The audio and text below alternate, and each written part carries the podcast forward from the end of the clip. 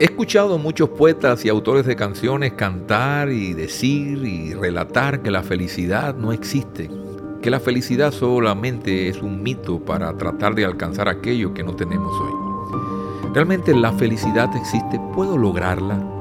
¿Cómo puedo lograrla en caso de que sea verdadera? No te vayas, escucha el podcast que tengo para ti hoy.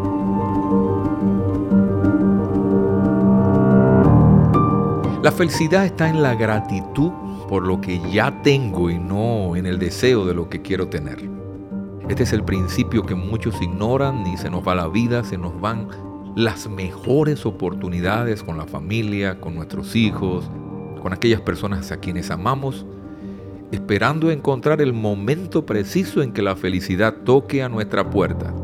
Has visto personas muchas veces afanadas grabando momentos felices en el celular, pero no pueden disfrutar mientras graban, en vez de apartar el celular a un lado y disfrutar ese momento que nunca más se va a repetir porque no es lo mismo verlo grabado que vivirlo. Mucha gente no es feliz por lo que no tiene, sino por la ingratitud de lo que ya tiene y no valora. Nunca, nunca, nunca la felicidad está en las cosas sino en lo que hay dentro.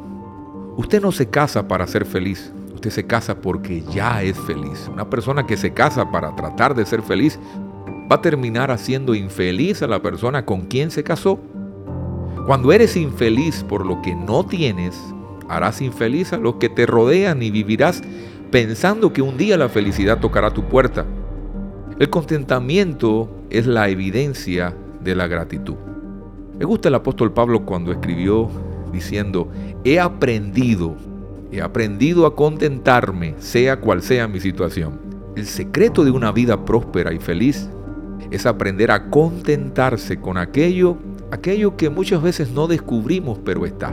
Aún en los momentos desagradables de tu vida, trata de encontrar un lugar, un pedacito de donde agarrarte para encontrar de que aún en esos días puedes ser feliz y tienes algo que agradecer. David era agradecido cuidando las ovejas de su padre, por eso también fue agradecido en el trono.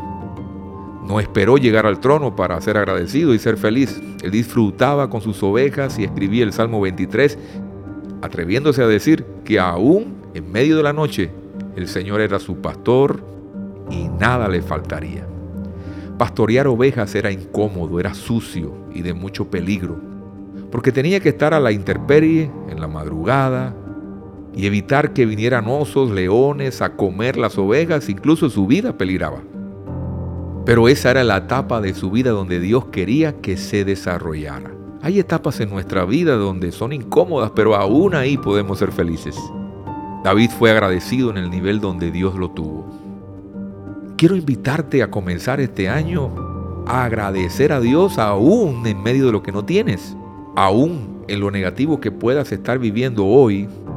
Hay una pequeña rama en donde podrás ver algo positivo y te agarrarás de ella para darle gracias al Señor. Si practicas este estilo de vida, Dios te sorprenderá de manera impresionante donde recordarás aún los momentos de estrechez, y escribirás de ellos cuando estaba en angustia, tú me hiciste ensanchar. Tendrás una aceleración sobrenatural en cada proceso, porque pequeñas cosas como estas hacen la diferencia y traen rompimiento sobrenatural a todo lo que hacemos para Dios.